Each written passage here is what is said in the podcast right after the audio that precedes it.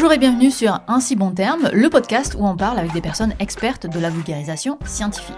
Et pour bien vulgariser, il ne suffit pas de comprendre les sciences, il y a aussi tout un art, tout un savoir-faire qui est lié à la façon dont on communique cette science. Et ça s'apprend, ça s'apprend sur le tas, ça s'apprend dans des livres, ça s'apprend dans les formations, dans des vidéos YouTube et aussi dans des cours universitaires. Pierre Kerner, notre invité d'aujourd'hui, est un vulgarisateur du web plutôt aguerri, notamment via son blog Strange Stuff and Funky Things et aussi de nombreux livres. Mais ce qui m'intéresse aujourd'hui, ce sont pas ses productions, mais la façon dont il enseigne la vulgarisation à l'université.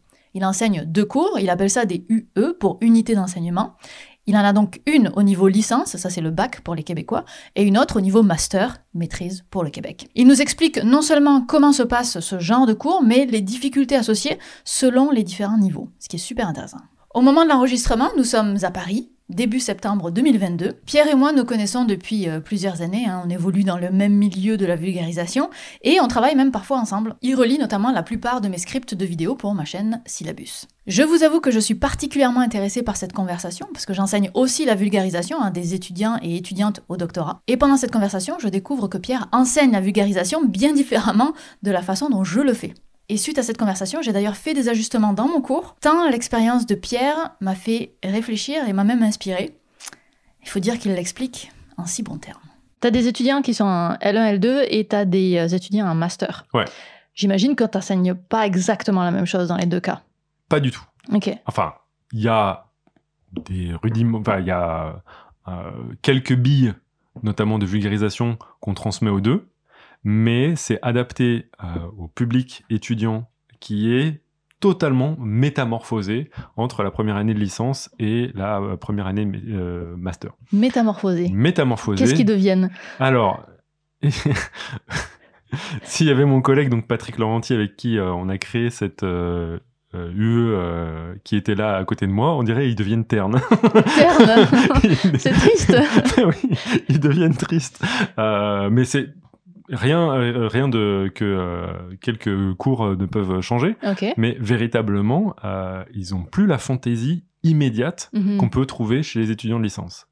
À l'inverse, les étudiants de licence n'ont absolument aucune notion de rigueur scientifique ou même de compréhension du monde académique, c'est-à-dire comment les chercheurs communiquent entre eux, euh, comment fonctionnent les articles scientifiques. Ils, ils savent pas faire la différence entre un livre publié euh, chez euh, Actes Sud ou je ne sais quoi, euh, Flammarion, etc., d'un scientifique et une publication dans un journal scientifique ou Mhm. un truc qui est publié dans, pour la recherche. Ils ne savent pas ça. Ils n'ont pas de compréhension de, de ce système-là.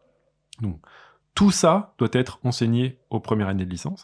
Par contre, on leur donne un sujet et en 5 secondes, ils sont partis euh, sur les étoiles, etc. Ils vont, euh, ils ont une imagination à couper le souffle, euh, ils ont des idées qui fusent et ça va très très loin. Au contraire, on essaie d'un petit peu de les canaliser en disant ouais, on va faire une production gigantesque, on va faire, euh, je sais pas, le roi lion euh, sur le... non, comme toi. ils sont à fond, mais au fur et à mesure de leur cursus scientifique, euh, pour certains, on peut s'en apercevoir parce qu'on a eu déjà des étudiants qui arrivaient en master et qu'on avait eu dans les premières années euh, L1, L2 de culture biologique numérique. Eh ben, ils sont, euh, ils sont, sages, ils sont rigoureux, et quand on leur donne un exercice de communication scientifique, eh ben, ils sont, euh, quel est le message, comment le transmettre le plus efficacement, etc. Et ce message, ils essaient d'être le plus proche possible de euh, véritablement la véracité scientifique, du propos scientifique, aux dépens de l'imaginaire, aux dépens de, euh, de l'intérêt du lecteur. Ce qui est un, un problème, donc on, on voit que les études scientifiques, ça nous amène vers ça. Mm. Ce qui est un problème euh, contre lequel moi, j'essaie de lutter contre moi-même aussi. Mhm. Parce que euh, moi aussi, j'ai fait toute cette formation scientifique et, et quand je regarde mes vidéos, j'ai Ah, c'est trop scolaire. Comment est-ce que je peux sortir de ça? Et à chaque fois, il il faut arriver à, à jongler entre la véracité scientifique qu'on ne veut jamais abandonner Mhm. et la fantaisie qu'on pourrait amener, qui sont parfois contradictoires, mais moi je pense qu'elles peuvent quand même se, se, se retrouver euh, à un moment. Est-ce que tu essaies de les faire se retrouver? Bah surtout que je pense pas. En fait, le, le juste milieu, c'est pas ça. Ok. C'est pas- euh, la fantaisie euh, rencontre la rigueur scientifique qui donne les meilleures productions de vulgarisation scientifique. C'est autre chose. La bonne vulgarisation scientifique qui transmet, c'est une gestion du lecteur. Et donc, c'est véritablement, ou du lecteur, ou du consommateur, du spectateur, et véritablement se mettre à sa place pour pouvoir euh, essayer de capter son attention Et ça, bah, c'est une compétence à part. Tu le mets sur un troisième axe. Je pense que c'est un troisième axe et Mhm. que tu as beau être la personne avec la plus de fantaisie, Mhm. si tu n'as pas le spectateur ou le lecteur en tête, bah, tu vas produire un gloubi-boulga absolument euh, indigeste.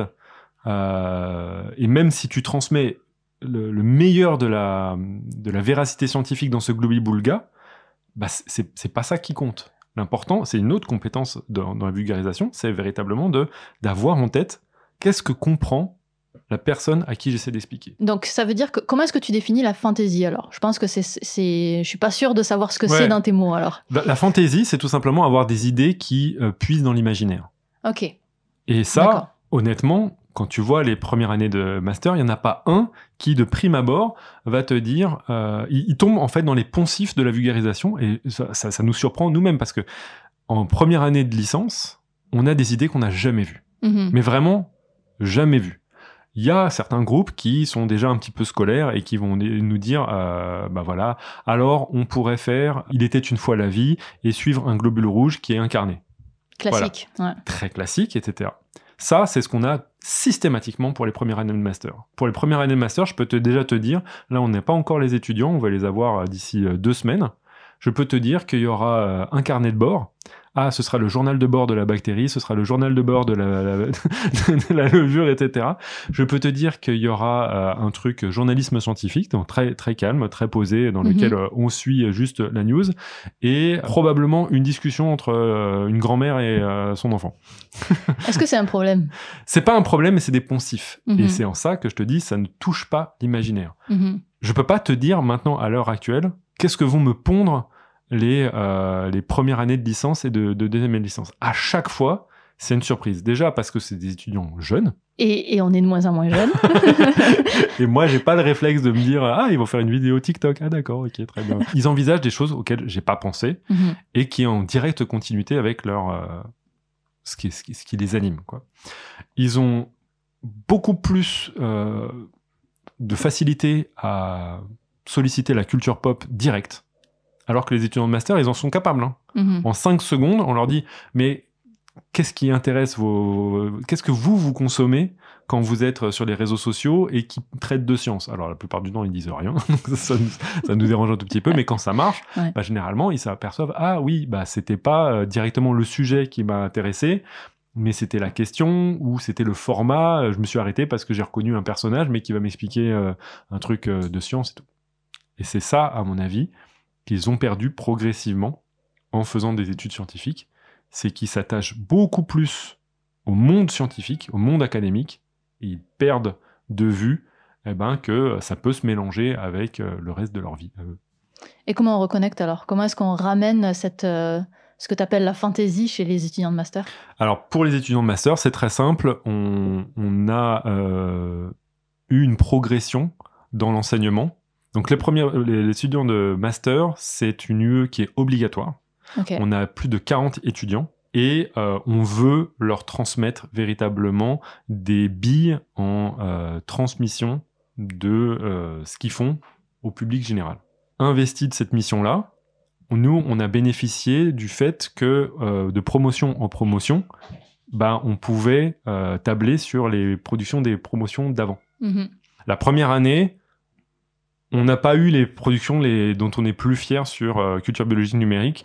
La- L'article, je, crois qu'il y a eu des très très très bons articles, hein, mais c'était vraiment très scolaire, très factuel, avec des informations qui étaient euh, bah, d'une clarté euh, et, et qui fait partie des, des articles les plus lus sur le sur le blog. Donc c'était très bien, mais on avait déjà un spectre de l'imaginaire qu'on a soumis à la promotion d'après en faisant un travail du euh, l'article moins lu à l'article le plus lu, Mhm. le plus euh, positif au moins positif. On a dans ce cursus qui est assez sélectif une sorte de challenge que les promotions euh, se sont donné de faire mieux. Ok. Et très très rapidement, en fait, le mieux c'était plus attrayant et on a eu un investissement assez colossal de- de- des étudiants dès la deuxième année pour faire quelque chose de waouh, on va on va épater la galerie.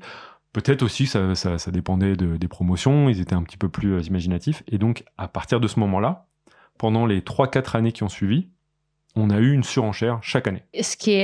Agréable en tant qu'enseignant de voir qu'il euh, y a un investissement de temps. Exactement, sauf qu'on s'est fait taper sur les doigts parce qu'on s'est aperçu que ce, cet investissement, il allait aux dépens des autres euh, unités d'enseignement, notamment fondamentales. Mhm. Euh, Il n'y a pas que la communication scientifique, il Ouais, faut aussi euh, acquérir le... Fait. Voilà, donc maintenant on a beaucoup plus cadré. Il y a aussi la pandémie dans lequel euh, on pouvait pas demander autant d'investissement des étudiants qui étaient euh, cloîtrés chez eux, qui avaient des difficultés à travailler en groupe euh, entre eux. Donc on a, remodelé ça. Et depuis cette année, on a fait un partenariat avec un blog de vulgarisation scientifique qui est tenu par des doctorants, enfin doctorants, qui était tenu par des doctorants, mais maintenant ils sont postdoc chercheurs, etc. Un blog qui s'appelle Papier Mâché, et Papier Mâché a un système dans lequel ils prennent un article scientifique et ils, euh, non pas le résument, mais l'expliquent Mhm. en, allant dans les méthodes, en allant dans les concepts, euh, de manière très très cadrée. Et ça, ça nous a beaucoup plu, avec aussi des onglets d'approfondissement, euh, des jauges de difficulté de compréhension qui sont calibrées pour le public. Et en faisant ce partenariat avec eux, on pouvait jouir un tout petit peu de leur expertise. Et maintenant, ils, sont, ils vont être impliqués pour transmettre leurs exigences à eux, à nos étudiants. Et de ce fait, probablement avoir moins de fantaisie que les trucs euh, qu'ils nous ont fait des années d'avant, dans lesquels ils, sont, ils ont enregistré une chanson, ils ont fait des vidéos, ils ont fait des pièces de théâtre euh, montées, etc. Bon, vraiment, ça allait très très loin. Donc, on calibre ça, moins d'ambition, Mhm. mais ce ne sera pas au dépens de la qualité de vulgarisation, euh, puisque euh, les articles de papier mâché, moi je, je les lis depuis plusieurs années et sont euh, très efficaces. Euh, je peux les utiliser moi aussi comme euh, source euh, de d'explication pour mes étudiants de première année de licence, ce qui pour moi est la qualité que je veux viser en, en termes de vulgarisation. Oui, parce que finalement, il y a de la vulgarisation de très haute qualité qui n'a pas tant de fantaisie que ça, C'est ça. mais on l'écoute, on- ou on la lit, on comprend, et puis euh, c'est, ça peut être le seul, euh, le seul objectif. quoi. Il n'y a pas forcément besoin d'aller ch- Ouais. chercher cette fantaisie-là. Est-ce que c'est quelque chose que tu regrettes quand même un peu de Bien pas en amener plus? Bah, Ouais. c'est sûr, et notamment parce que euh, vu, vu les productions qu'on a eues avec euh, certains Mhm. étudiants et en plus euh, des, des relations, euh, euh, j'ai beaucoup appris d'eux euh, en m'investissant dans leurs propres projets. J'ai beaucoup appris sur la vulgarisation, sur euh, les directions que ça peut euh, ça peut prendre. Donc oui, je regretterais que ça n'existe pas. Heureusement, en prenant, en faisant ce choix de calibrer beaucoup mieux cette UE obligatoire, on a aussi proposé que dans les futures maquettes, donc les, les prochaines années d'enseignement, on crée une option pour ces étudiants. Mhm. Si, si parmi eux, il y en a qui sont investis ou qui ont cette fibre de vulgarisation, eh ben, on leur proposera justement de, de faire leur propre projet. euh, Pour les satisfaire. Et te satisfaire aussi. et, et nous satisfaire aussi. Pour préparer ce podcast, Ouais. je t'avais dit quel serait le thème, qu'on parlerait de, de, de ton cours, et puis tu m'as envoyé le lien Drive Mm. de toutes tes ressources de cours. Puis là, j'ai commencé à regarder ce que tu avais, par curiosité, parce que moi aussi j'enseigne la vulgarisation au doctorat, donc c'est plus tout à fait les mêmes défis. Et puis là, j'ai pas trouvé ce que je cherchais. Ouais. Et donc moi, je me suis remise en question à me dire, est-ce que c'est parce qu'on n'enseigne pas la vulgarisation comme ça? Parce qu'il n'y a pas de cadre, hein. c'est pas comme quand on enseigne au lycée ou au collège et qu'il y a un cadre sur comment euh, Ouais. on enseigne, qu'est-ce qu'on doit enseigner, etc. Donc je me suis posé des questions, puis j'ai fini par t'écrire en te disant, est-ce que... euh, qu'est-ce que t'enseignes en fait? Parce que je vois pas de support de cours. Ouais. Alors est-ce que tu peux me parler un petit peu de ça? Oui, tout à fait. Bah, je peux déjà dire euh, comment, euh, quelle était ma réaction. Immédiatement, je me suis dit, euh, en fait, je suis un mauvais prof de vulgarisation. je, vais me, je vais me licencier moi-même. Qu'est-ce que c'est que ce travail-là de, de pense? Parce que je n'avais plus en tête mes supports de cours de vulgarisation en soi. Et puis après, je me suis calmé. J'ai essayé parce que en fait, j'ai regardé dans les cours précédents et c'est vrai que ça faisait 3 4 ans qu'il n'y avait pas de support de cours et donc pas de contenu à l'intérieur qui transmettait aux étudiants des consignes claires de vulgarisation. Et ça, en fait, c'est un choix que j'avais oublié, qui est d'expérience par rapport aux étudiants donc de licence et qui maintenant euh, qui s'est appliqué aussi aux étudiants de, de première année de master, même si maintenant ça, on revient sur un calibre beaucoup plus important avec la contribution de papier mâché, qui eux ont des guidelines, etc. Je te les ai transmis euh, d'ailleurs Mhm. un tout petit peu euh, après. Et pour les étudiants de licence, en fait, on s'est aperçu que euh, ces étudiants-là, lorsqu'on les faisait suivre, ils ont une, une dizaine d'interventions avec nous. Euh, la moitié, lors de la première année dans laquelle on a fait ça, était dédiée à des cours magistraux, dans lesquels les étudiants étaient passifs, et le reste d'application, avec des ateliers où on suivait leur, euh, leur travail de publication. Très rapidement, ce suivi qu'on avait déjà prévu à la base, dès, le, dès la première euh, promotion, euh, s'est avéré crucial pour pouvoir les amener à s'améliorer. Il y a un grand message et une grande force de nos enseignements euh, par rapport à tout le reste qu'ils peuvent avoir en termes d'enseignement euh, dans leur cursus universitaire, c'est qu'on cherche à ce que leur travail s'améliore. Quelque chose qui n'existe pas quand ils font des travaux pratiques, des TD, des examens finaux, pour lesquels ils ont leurs notes, et si ça leur plaît pas, eh ben ils peuvent le repasser euh, en, euh, mais ils ne le font pas quoi. Voilà. Donc Mhm. ils n'ont pas de marge de progression véritable sur un devoir. Chez nous, c'est différent. Chez nous, ils ont une production, un blog, etc., euh, un billet de blog, et ça, on veut qu'ils ils l'améliorent au fur et à mesure de nos interactions. Ce qui correspond à comment se fait aussi la vulgarisation scientifique. Et la recherche. Et la recherche. Et la recherche scientifique. Donc de toute façon, ça fonctionne comme ça. Exactement. Ce parallèle-là, il nous est paru euh, de plus en plus pertinent au fur et à mesure que, un, on leur enseignait comment fonctionnait la recherche scientifique, et on s'est dit, bah, on est con, euh, on Mhm. leur enseigne ça, utilisons les outils de la recherche scientifique pour eux. Typiquement, la recherche scientifique, c'est euh, très euh, axé sur euh, la publication académique à travers la, relecture par les pairs. Eh ben, on a inclus, on, on- a retiré un cours magistral pour faire un atelier relecture entre groupes de, des différentes productions et euh, calibrage de justement quels sont les types de retours, quels sont les plus efficaces. Et d'ailleurs, on a utilisé de tes vidéos dans euh, les ressources de cours qu'ils pouvaient voir à l'extérieur, euh, en dehors du temps passé en atelier, pour pouvoir ensuite améliorer leur capacité à relire et acquérir en faisant cette relecture des bons réflexes. Un bon chercheur, c'est quelqu'un qui a aussi beaucoup relu Mhm. d'articles, ça fait partie de son travail de, euh, de chercheur. Et en faisant ça, bah, faut pas se leurrer. On est très très fort pour voir la poutre dans le- l'œil du voisin, euh, enfin la paille dans l'œil du voisin plutôt que la poudre dans son œil. C'est normal, on est beaucoup plus critique par rapport à quelqu'un d'autre que sur son propre travail, mais si on fait cet effort de feedback, on acquiert des compétences pour faire sa propre relecture. Donc finalement, le, le- la transmission, elle se fait par le- les relectures des autres étudiants et vos relectures à vous, euh, des ça. profs. Donc finalement, on est dans un système où c'est pas magistral.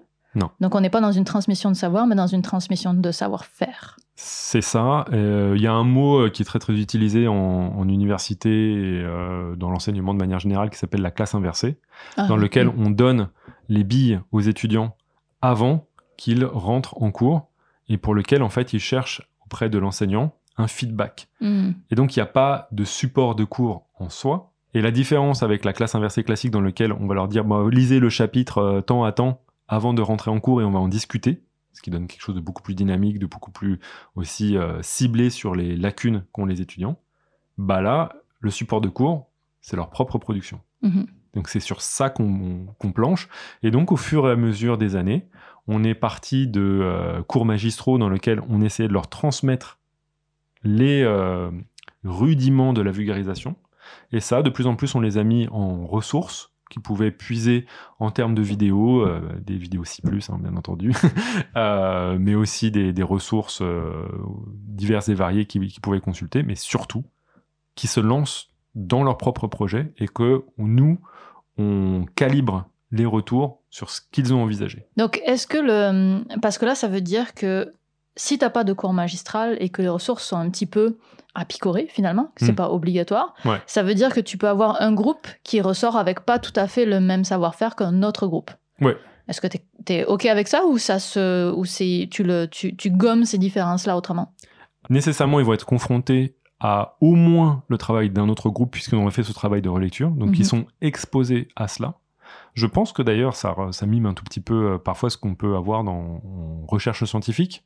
C'est-à-dire que quand on relit un article, on ne relit pas exactement ce qui a été fait dans son propre laboratoire et on peut entrevoir ce qui se fait ailleurs, au- au-delà de ses propres lectures. On peut comprendre un tout petit peu comment fonctionne euh, le processus de recherche d'un autre laboratoire. Bah, c'est à peu près la même chose. Mais en effet, c'est axé sur les compétences que veulent solliciter les étudiants là-dessus. Et donc, ouais, euh, bah, je suis OK avec le fait que euh, certains groupes vont avoir eu une expérience euh, pour, pour les étudiants de première année de licence, etc. Notamment parce que c'est optionnel. Mhm. C'est c'est pas très très grave s'ils n'ont pas tous. Ils ont des projets communs. Notamment, on leur demande de faire un billet de blog, mais aussi une vidéo à eux, une vidéo de groupe, c'est-à-dire la bande-annonce d'un événement qu'ils vont organiser tous ensemble. Donc il y a un travail collégial de toute façon qui se fait autour de euh, l'organisation d'événements et la production d'une vidéo de vulgarisation qu'ils font tous ensemble. C'est le socle commun qu'on leur offre à eux pour faire de la vulgarisation. Bon, c'est comme si une bande-annonce et un événement, c'est pas très, on n'est pas trop trop dans la culture scientifique à fond à ce moment-là, mais euh, on s'assure que C'est des supports, quoi. Voilà, de c'est toute ça. façon. C'est ça.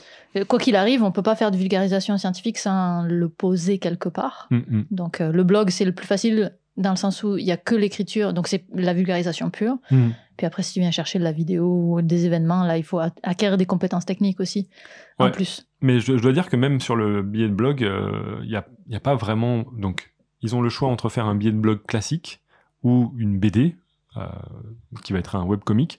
Et donc, euh, nous, on se retrouve avec des critères d'évaluation qu'on essaye aussi un tout petit peu de, de glisser à travers l'intégralité de, des types de production qu'ils font.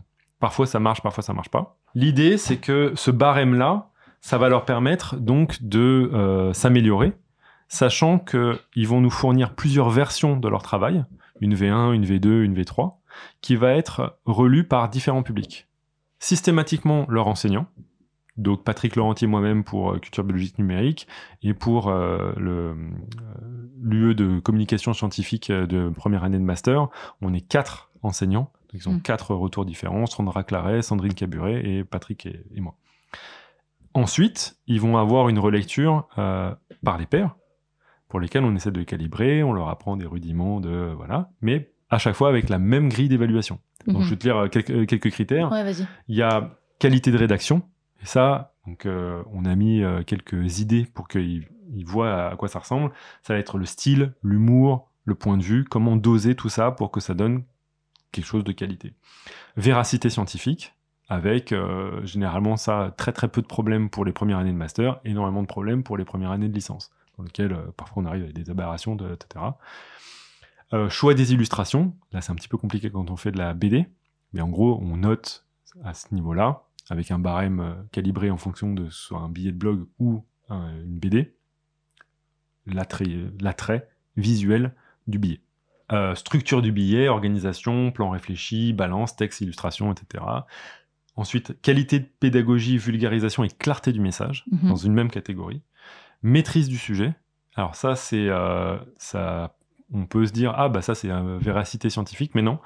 La véracité scientifique, c'est de noter fait par fait quelles sont les données scientifiques qui sont fournies à l'intérieur. Est-ce qu'elles sont toutes vraies ou correctement formulées? La maîtrise du sujet, c'est que est-ce que tout ceci offre une vue cohérente de la manière dont les étudiants gèrent le sujet qu'ils essaient de, transmettre. Et ça, on peut s'en rendre compte très bien. Par exemple, euh, si quelqu'un dit, euh, voilà, une girafe c'est, et ils me font euh, la liste de- des os de la girafe, de la taille de son cou, etc., j'ai pas l'impression qu'il a maîtrisé le sujet. Si par contre, on a une description de, de la place de la girafe dans son écosystème, de l'évolution, etc., on sent beaucoup plus que à travers les faits, ils maîtrisent leur sujet, ils ont cherché des informations qu'ils essayent de euh, transmettre de manière cohérente. C'est ça la maîtrise du sujet. Ensuite, euh, bibliographie et bien entendu deux points pour l'orthographe parce que on aime bien quand même que euh, cet aspect-là soit pas négligé par les étudiants. Et dans tes critères, c'est des choses qui sont très généralistes. Ouais. Ce qui n'est pas un problème. De toute façon, tu es obligé d'être assez généraliste quand tu, fais, quand tu fais un barème. Est-ce que ça veut dire que tu vas vraiment dans le détail quand tu corriges les textes sur, euh, par exemple, euh, la longueur des phrases, sur euh, l'utilisation, euh, moi j'appelle ça le faux jargon, c'est-à-dire des mots qui Ouais. sont censés être compris par tout le monde, mais qui sont pas si clairs que ça. C'est ça. Est-ce ouais. que, tu, est que tu vas dans ce genre de détails-là quand même? Ouais. Ou est-ce que tu les fais apprendre différemment? Et d'année en année, on se pose des questions sur ce qui est le plus urgent à transmettre et peut-être à, à adapter en exercice. Ouais. Pour les premières années de master, on, on s'est rendu compte de ça. Mais en gros, ils ont leur première version. Déjà, ils ont une note qui est souvent catastrophique, Mhm. puisque nous, on estime que le but final, c'est que leur dernière version, celle qui est juste à soumettre à publication sur le blog lui-même, doit dépasser 12 sur 20. Donc, en utilisant notre grille, on leur dit, voilà cette note-là, qui peut être 4 sur 20, 5 sur 20, 6 sur 20. C'est c'est- en gros, c'est le nombre de points que vous devez acquérir, dispersés dans tous les critères euh, d'évaluation, pour pouvoir dépasser 12 sur 20, pour pouvoir être publiable. Est-ce que cette note-là, parce que tu, tu dis que c'est c'est quasiment volontaire Ouais. de, de faire une mauvaise note le- la première fois, est-ce que, parce que toutes les, de mon expérience, toutes les productions ne se valent pas. J'ai des étudiants, ils arrivent, ils sont déjà extrêmement bons Ouais. et ils sont bien meilleurs que la production finale d'un autre étudiant qui partait de plus loin. C'est ça. Est-ce que ça veut dire que volontairement, les meilleurs groupes et les, et- en tout cas les meilleurs groupes, les groupes les plus avancés, les groupes les moins avancés, tu leur donnes quand même une note qui est à peu près équivalente On a, on a fait une astuce, Ouais. c'est qu'il n'y a pas suffisamment de temps pour n'importe quel groupe pour faire une V1 qui soit publiable. Ok. Et ça, c'est très important Mhm. parce qu'en en fait, c'est un premier jet. Et on ne veut pas leur donner suffisamment de temps pour le premier jet parce que, en effet, comme tu l'as dit, ça se trouve, il y a des groupes qui sont euh, super bien euh, et qui peuvent euh, faire de la bonne vulgarisation. En leur donnant pas suffisamment de temps, bah, ils n'ont pas la note avec toutes les illustrations, leur choix de phrase, tout, tout n'est pas complet. Mhm. Donc, en utilisant cette incomplétude, on limite un tout petit peu euh, la note qu'ils pourraient avoir et ils savent qu'ils peuvent s'améliorer. Mais pour nous, le plus important, c'est de pouvoir corriger le tir pour les, ceux, les groupes les plus catastrophiques. Mhm. Parce que en deux semaines, il y a certains groupes qui peuvent faire n'importe quoi. Eux, ils vont avoir 4 sur 20. Et là, on va corriger le tir et on va aller rentrer dans le détail. Vous allez, vous allez dans le mur. Ouais. Et on va les accompagner. Donc, en faisant cette petite astuce de mettre pas assez de temps pour la V1, eh ben, on a réussi à obtenir euh, ce compromis. Un tout petit peu frustrant pour les groupes qui sont euh, géniaux. Mais ça, ça n'arrive jamais. hein. Ils, arrivent toujours à faire des, des conneries, etc. Il y a toujours l'orthographe qui marche pas. Il y a toujours la bibliographie qui a chier, etc. Il y a, il y a toujours un aspect Un truc. qui a amélioré. Ouais. Et nous, c'est ça qu'on veut voir. On veut véritablement qu'ils améliorent.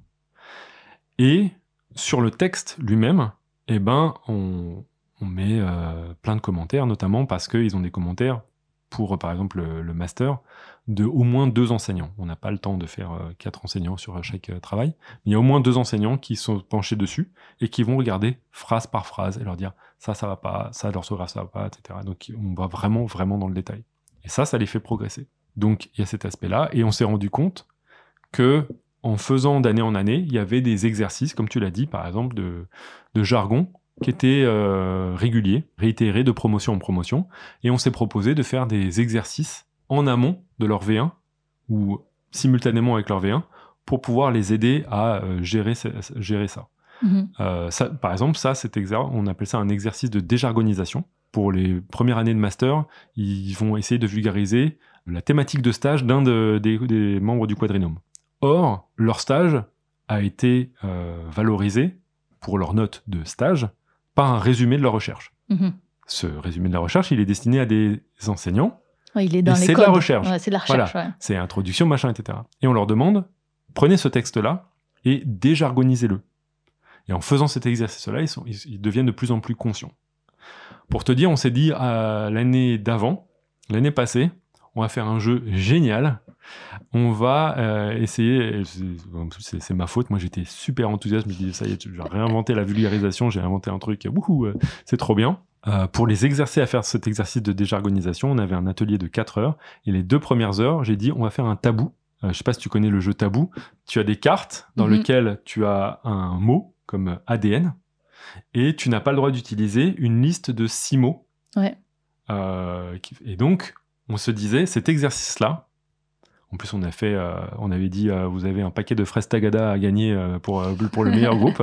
Donc ils étaient à fond challenge, et ça a été un flop complet C'est vrai? pédagogiquement, Ok. parce que ils arrivaient et fait oui c'est le truc dont on a travaillé l'heure suivante avec euh, professeur machin Et Mais, mais bande de couillons. oui, très bien, vous avez gagné le jeu de tabou. Mais bon, bah, voilà, c'est, ça, ça ne marche pas. J'ai fait, j'ai fait un truc assez similaire. Euh, tu connais XKCD Oui. Ouais, donc, qui, a- qui- qui a fait notamment euh, un livre euh, où Oui. il a expliqué euh, des tas de choses scientifiques avec seulement les 1000 mots les plus courants de la langue anglaise. Et euh, il y a une moulinette sur Internet. Genre, tu peux euh, savoir si ce que tu es en train d'écrire est dans Ouais. les 1000 mots ou pas. Et c'est un exercice que j'ai fait faire à des étudiants qui était volontairement un exercice frustrant, volontairement. Je leur ai donné la moulinette et je leur ai dit expliquez-moi en une phrase votre sujet de recherche, Ouais. mais il faut que tous les mots soient verts, que tous les mots soient dans les 1000 premiers mots, comme tout le monde est bilingue euh, quand on est en recherche en général, ça, on pouvait le faire en anglais. La frustration dans leurs yeux, elle était. euh, mais, Ouais. ça, mais ça pouvait montrer à quel point tout pouvait être jargonneux. Hmm. Euh, en l'occurrence, c'était des- étudiants en quantique, et euh, ce, qui, ce qui rajoute à la difficulté. et, euh, et genre, le mot particule, ça n'existe pas. Ouais. Et donc, tu, tu, tu t'en viens à parler de tiny things. Ouais. Puis ça devient encore plus compliqué finalement d'avoir si peu de mots que, que de vulgariser normalement. Mais ça, ça pouvait montrer juste que, ok, vous voyez, il y a des mots là, il y en a plein qui sont du jargon. Donc c'était un exercice volontairement frustrant. Je sais pas si pédagogiquement ça a bien marché, mais en tout cas, ça, fait réagir, mettons. Ouais, voilà. Bah, on voulait faire ça. Et, donc, on s'est rendu compte que c'était vraiment un, échec. Euh, ça, montre que fait, ces, cours de vulgarisation, c'est un travail euh, vraiment euh, laborieux de remise en question systématiquement d'année en année. Là, je peux pas te dire que j'ai la formule. La seule chose que, qui est véritablement la tendance qui s'est avérée, c'est que on travaille de plus en plus proche des productions des, des étudiants. Et donc, pour répondre à ta première question, oui, il y a plus de support de cours, véritablement. Mhm. Il y a des petites graines euh, qu'on leur donne, euh, des ressources euh, qu'ils peuvent utiliser en système de classe inversée, mais c'est surtout se focaliser sur ce qu'ils font pour pouvoir les aider au mieux, avec des exercices comme la déjargonisation, euh, le travail en commun de relecture, qui va nous assurer qu'il y a au moins une sorte de socle commun qui est, qui est transmis euh, en termes de vulgarisation. Mhm. C'est quelque chose que je fais euh, moi aussi beaucoup de- d'exercices en classe, mais je, le- je le présente probablement d'une façon différente de toi. Je fais souvent une, une petite partie magistrale Hmm.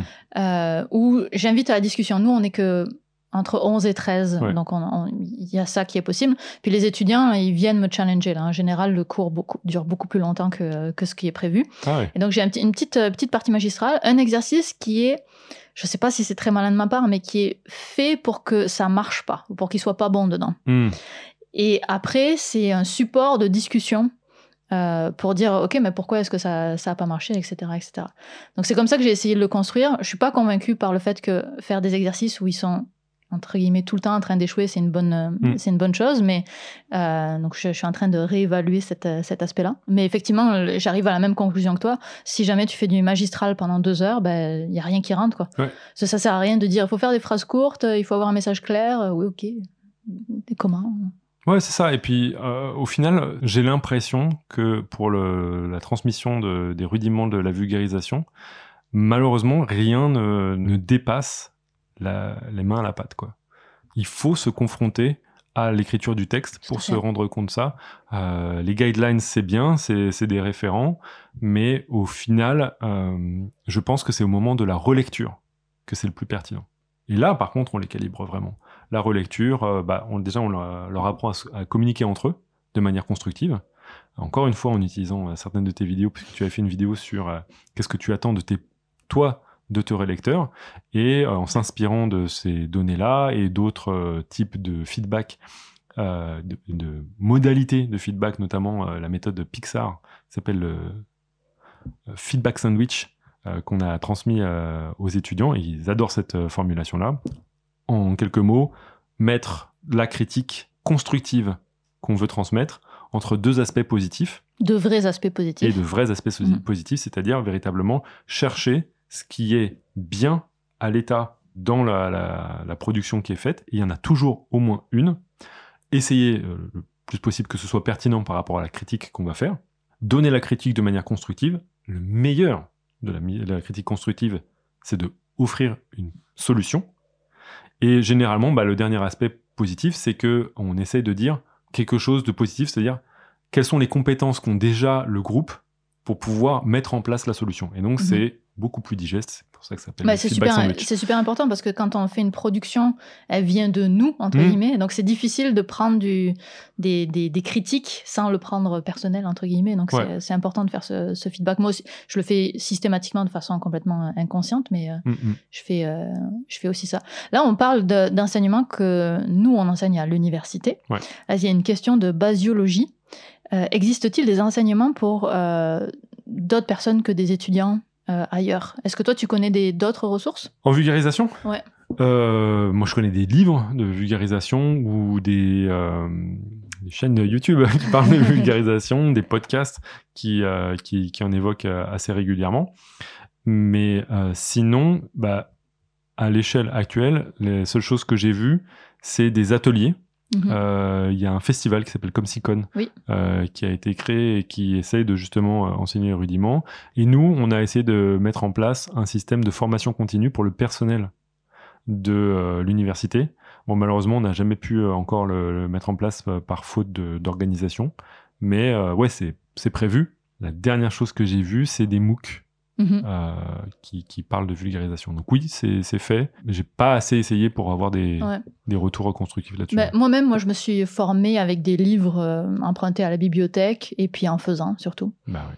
C'est- La C'était la, meilleure, euh, la, la meilleure méthode. Je pourrais ajouter, se- selon quand est-ce que le podcast va sortir, mais moi, je vais sortir une formation aussi en ligne de vulgarisation scientifique Sérieux? cet automne. Waouh Ouais. Pour la je, suivre Je suis en train de la monter, ben oui. J'ai le droit à un pourcentage euh, pour, pour pouvoir... Étant donné que tu es un relecteur euh, euh, des vidéos syllabus, je Ah. pense même que tu peux avoir un accès. Waouh La classe. Et vu les sueurs froides que tu me donnes en me posant des, certaines questions sur la lecture, je, je suis très client parce que il y a, hum, il y a peu de temps, là, il y a une vidéo de Veritasium qui a répété quelque chose que- qui est très très vrai. C'était une vidéo sur les experts et Mhm. euh, comment la règle des 10 000 heures ah, je pour devenir expert ouais. euh, ne suffit pas. Il y a deux aspects, deux points, oui, il y a quatre points euh, que je ne vais pas résumer, il faut regarder cette vidéo. Mais il y a deux des points qui sont très intéressants. C'est le feedback immédiat, Mhm. enfin feedback direct. Ça, c'est très important. J'essaie de le mettre en plus en plus en, en place dans mes cours. Et c'est important. Et ça, c'est ce qu'on fait avec les productions des étudiants. C'est-à-dire qu'ils nous font des V1, V2, V3, V4. Et ils ont des retours qu'on espère constructifs de la l'essentiel de, de la plupart des, des intervenants qui interviennent dans l'évaluation de leur, leur production. Et le deuxième, c'est de se mettre dans une situation d'inconfort. Mhm. Et ça, je pense que c'est grâce à toi que j'ai le plus vu à, à quel point c'était crucial pour s'améliorer en vulgarisation. Ah bon? Ouais, parce que euh, souvent tu entreprends euh, des changements. Alors, j'avoue, toi, toi, le plus aspect, l'aspect le plus fréquent qu'on entend, il suffit de te suivre sur les réseaux sociaux, de te connaître personnellement pour entendre feedback. Je Mhm. veux des retours, etc. Moi, j'ai toujours été frustré, c'est que sur mon propre blog, personne ne me laisse des commentaires. Ouais. Et ça, euh, j'ai une barre en dessous, il y a marqué euh, funky et pourri, dans lequel on peut voter. C'est- À chaque fois, je me fais démolir à chacun de mes, mes billets, donc j'étais là à force de me dire bon bah si j'écoute ça, j'arrête de bloguer. Donc je, je Ouais. ne l'ai pas fait, mais je n'ai pas de feedback constructif. Donc je cherche de plus en plus à en, à en obtenir.